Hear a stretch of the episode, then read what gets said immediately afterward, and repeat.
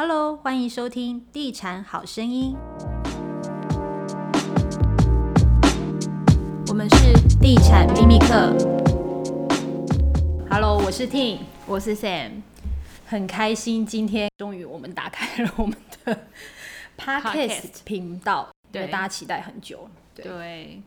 那因为我们想了很久，就是关于第一集到底要跟大家聊什么，刚好就是最近有蛮多粉丝在我们的那个 LINE 的那个官方账号里面问我们，就是关于第一次买房子到底要要注意哪些事情，因为很多人他是第一次开始想要买房子，那他其实对于要注意哪些事情是毫无头绪，所以我们的第第一集的 Podcast 就献给那个第一次买房的朋友们，对，嗯、给你们一些忠告这样子。那我们今天会大概分为几大类，然后第一大类就是你的购物能力的部分。当然，你还是得要考量到你自己的预算，因为其实我们常遇到很多粉丝，他很想住在台北市，我们每个人都想住在台北市，但是大家都知道现在台北市其实单价真的是不便宜，所以你如果想要真的想要住在台北市，你必须要先垫垫自己的口袋。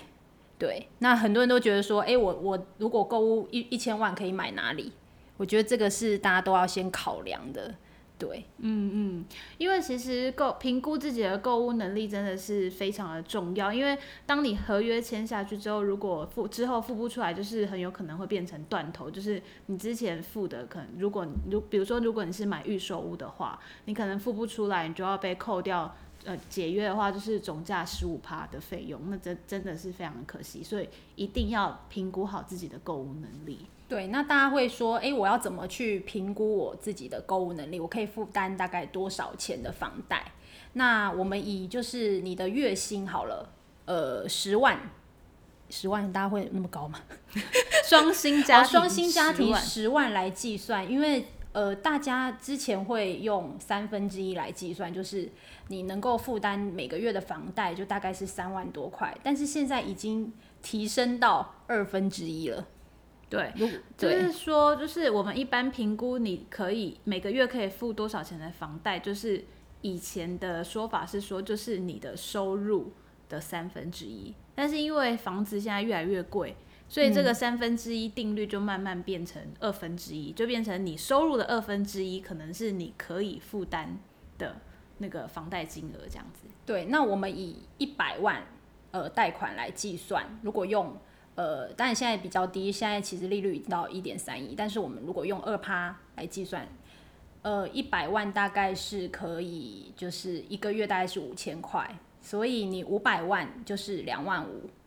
的那个可以贷款的金额这样子，以月付金额。那如果是五万的话，我来算一下，五万的话一百，哎，要算一下，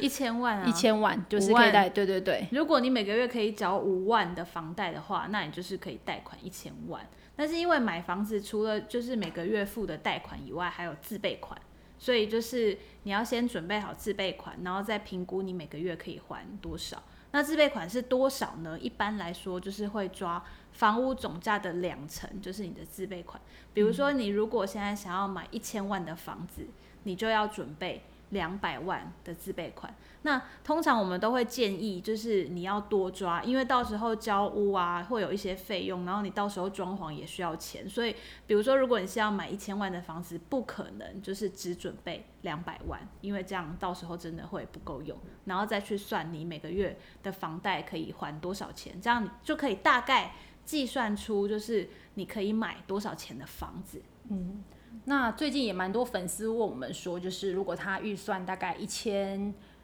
五百万可以买台北市吗？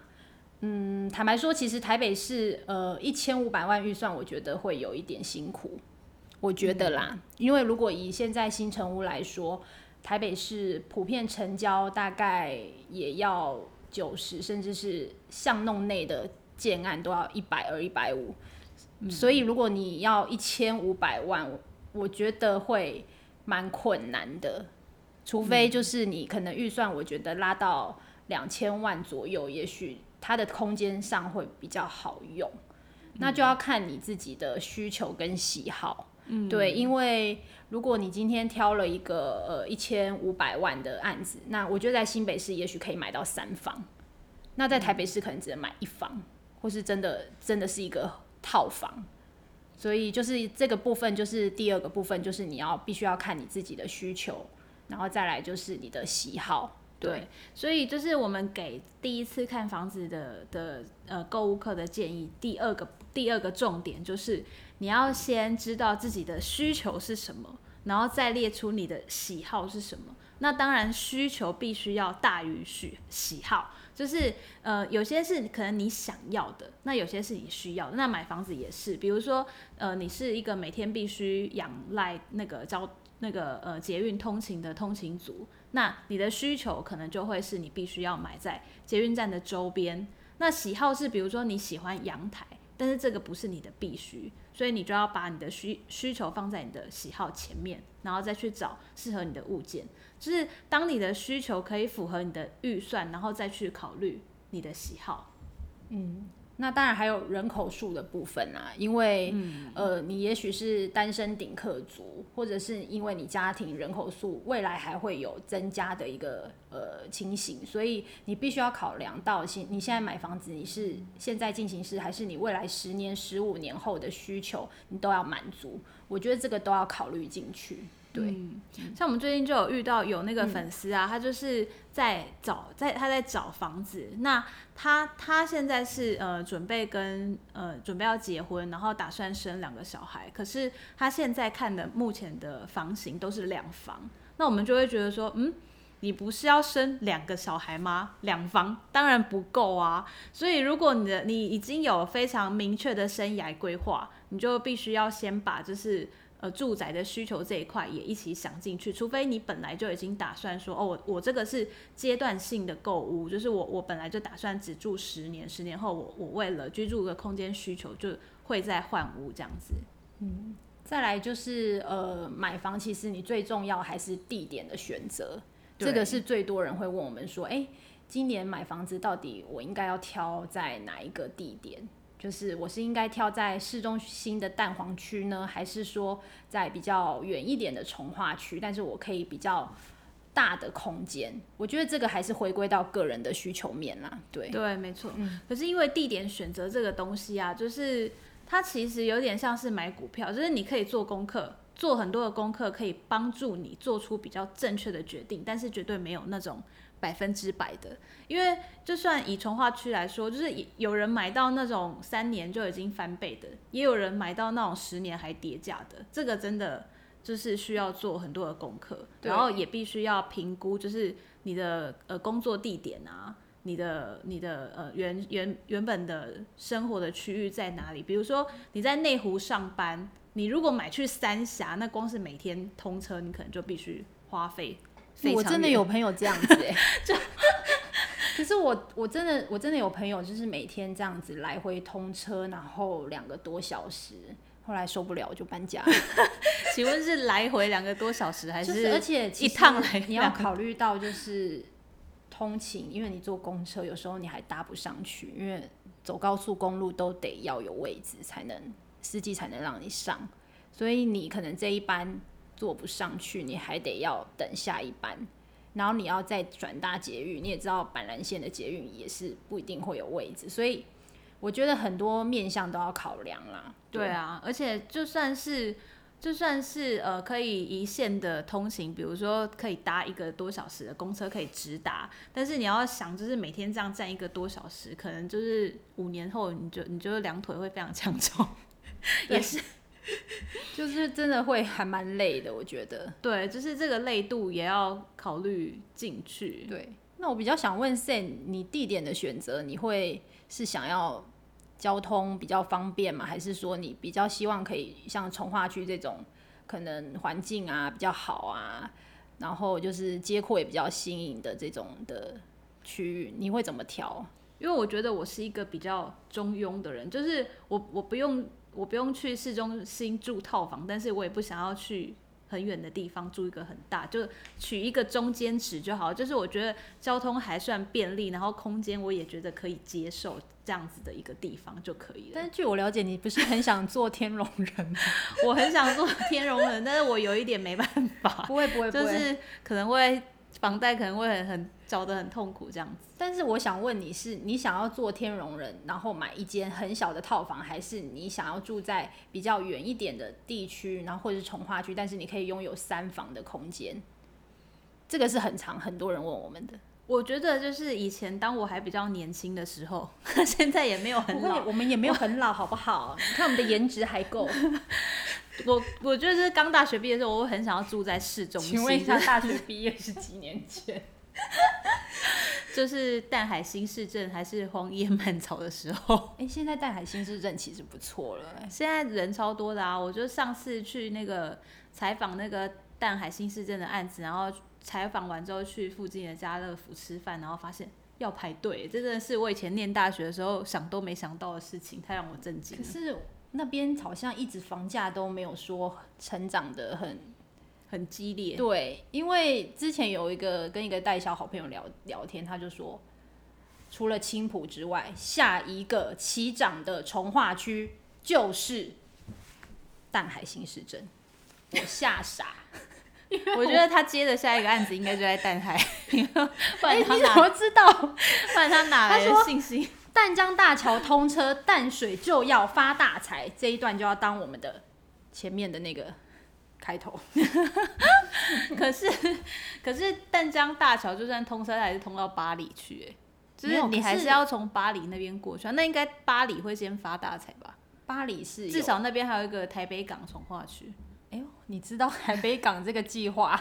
我记得好像之前还有什么迪士尼的什么，我知道，因为我上次去十三行博物馆的时候，然后就看到外面的 POP 写说什么。好像五六百万买两房吧，我就想说天哪，这到底是什么天堂？巴黎 五六百万，然后淡水也是二字头，所以你如果真的有预算考量，想要买二字头房房价的部分呢，现在有巴黎、有淡水、有 A 七重化区，这些都是二字头，大家听好了，对，A 七好像也。快要慢慢没有，呃，比较指标型的建商已经删了，但是对啊，它慢慢的有有在、呃、做临时的那个名字的那个建商，它现在还是二字头，对。对，没错，对，对对，就是如果大家想要找那个比较亲民的负担，就是可以比较轻一点的，可以往往这些地方去，因为现在连就是像莺歌啊、三峡也都很难找到二字头的建案嘞。嗯，呃，中古屋有机会啦，三峡北大特区还是有机会，但是二字头要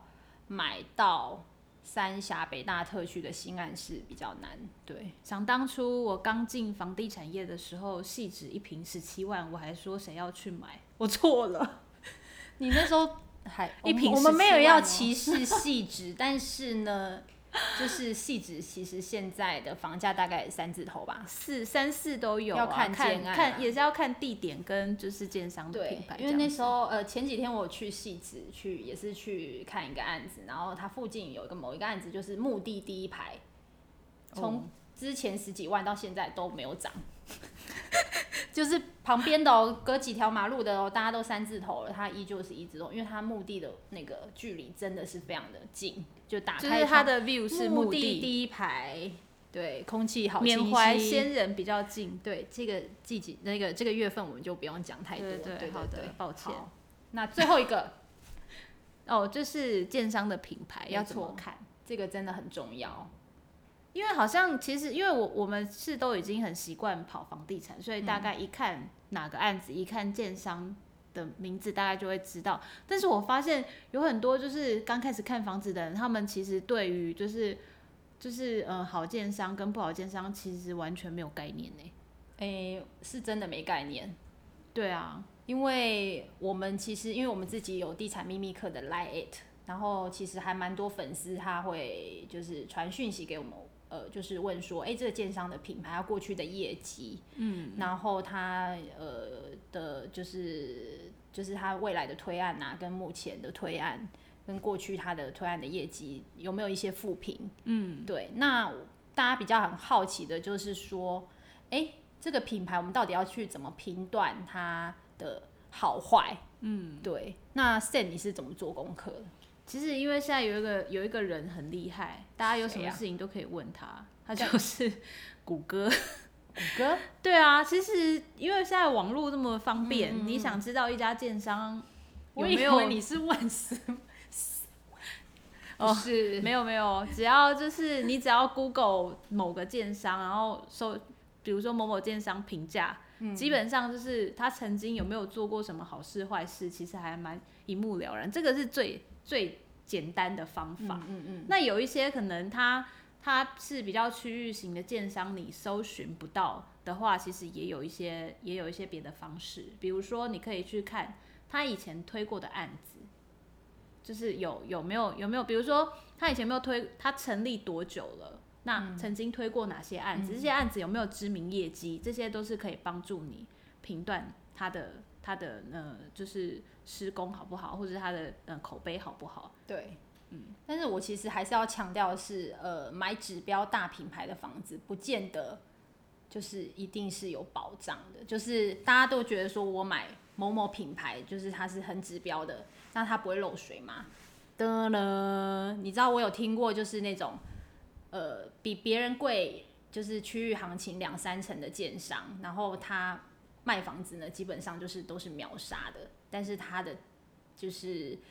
也有曾经有一些就是漏水啊，甚至一些问题，但是好处是因为他们品牌好，所以他们会负责任，我觉得这个很重要。所以其实我觉得口碑建商，它最重要是它有受服这一件事情，对，就是它的售后服务会做得很好。像像我就知道有一个就是非常有名的嗯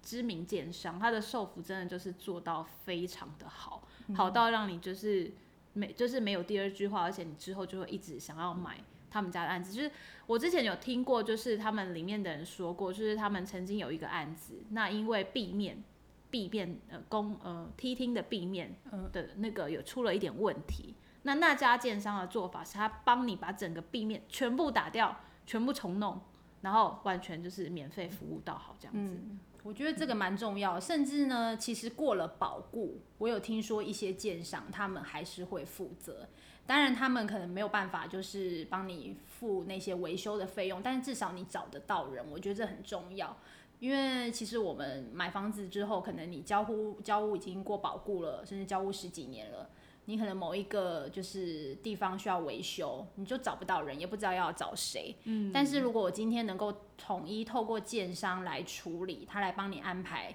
就是后续的一个维护的部分，我觉得这个是蛮重要的。对，就是会比较安心啦。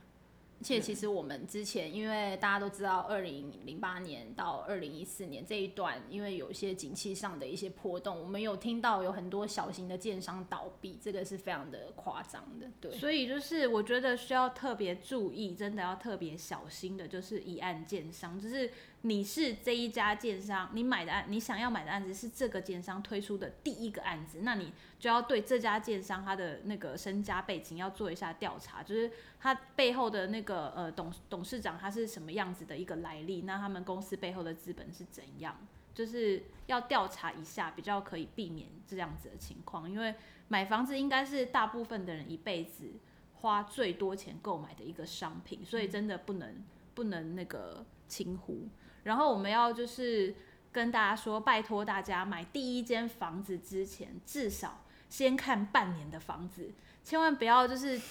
第一次看房，然后第一次走进某一家接待中心，然后就买了，绝对不要做这样子的事情。因为我知道接待中心都很漂亮，然后里面的那个那个跑单姐姐都很亲切，然后又非常会说服人，因为跑单姐姐都很会说服人。我们这样采访完之后就差点签约，常常也会有这种事。但是真的要冷静，尤其是对第一次买房的人来说，就是还是建议要多看多比较。你多看几间，你就会越来越清楚自己需要的是什么，想要的是什么，然后再真的做决定。那如果就是。完全符合你需要，结果是那个第一间已经卖完了。拜托，请把它当成它就是缘分，就是没缘。嗯，可是、嗯、因为最近房市蛮好的，如果你你如果考虑好多，好像就买不到自己的房子，哎，会有这个状况吗？可是我觉得说，就是因为对初心对房地产的初心者来说，就是闭着眼睛买真的太冒险了，就至少也要看个几间再来评估，这样再来决定，不要就是，对啊，因为除非你要拼人品啊，就是看看有上辈子有没有烧好香，闭着眼睛买的第一间真的就是非常完美的好房子，嗯，不然真的还蛮可怕的，真的，对啊，好，大家都那么辛苦赚钱，要一定要。花钱之前一定要三思。但其实我身边蛮多朋友就是，就是你知道，看第一次就买嘞，就包括我现在镜头外的一个好朋友，对，他每次都说，哎、欸，我好想买房子哦，然后就就是定，然后就是对，就是我们是我们这讲的这个人他，他他比较特别吧，他是命格特别硬，这样都，但是因为他实力也比较够，不像我们这种小资族，必须要靠自己，对啊、对、对，所以就是大家还是要。呃，看清楚，然后考虑清楚，决定自己的需求，再下手买房子。没错，祝大家看屋愉快喽。嗯，嗯，如果大家有什么就是跟房地产相关的问题，或者是有希望我们聊什么话题的话，都可以到我们的粉丝团下面留言，或者是加入我们的 LINE@ 官方账号告诉我们。对，那是地产秘密课，下回见喽，拜。